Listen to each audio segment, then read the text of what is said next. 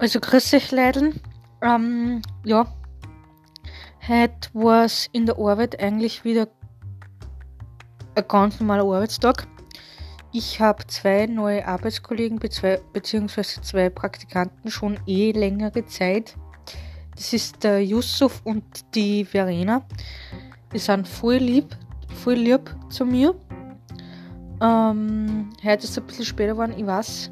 Heute war ja wieder nach, nach der Arbeit, beziehungsweise ja, nach der Arbeit wieder im Training. Tischtennistraining. Ähm, ja, und dann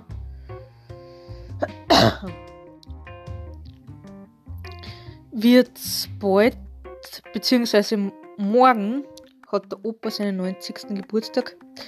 Ist voll cool. Und ich freue mich schon voll auf, dass wir wieder mal ins Innviertel fahren. Beziehungsweise, dass wir wieder eine gute und schöne Zeit haben mit alle. Ich hoffe, dass es gut werden wird.